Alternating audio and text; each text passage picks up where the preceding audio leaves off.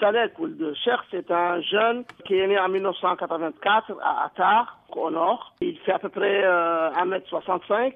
C'est un terroriste affilié à l'ACMI qui a été arrêté en 2011 et condamné à mort pour euh, avoir envoyé avec euh, d'autres terroristes de l'ACMI des véhicules bourrés d'explosifs à Nouakchott.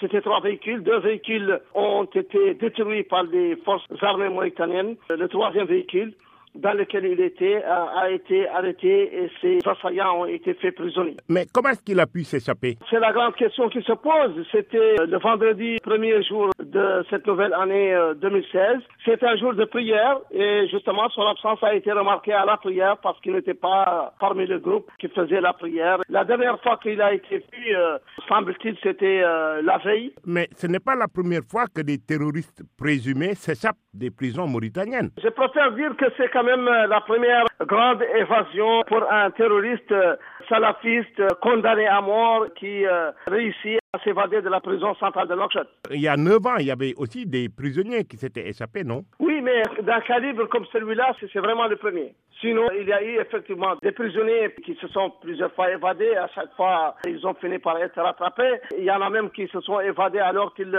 étaient au palais de justice, alors qu'ils devaient être euh, entendus par, le, par les magistrats.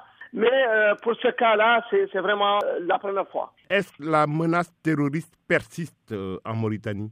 Menace comme telle, oui, puisque le terrorisme est transfrontalier, on ne sait jamais euh, d'où il peut euh, venir.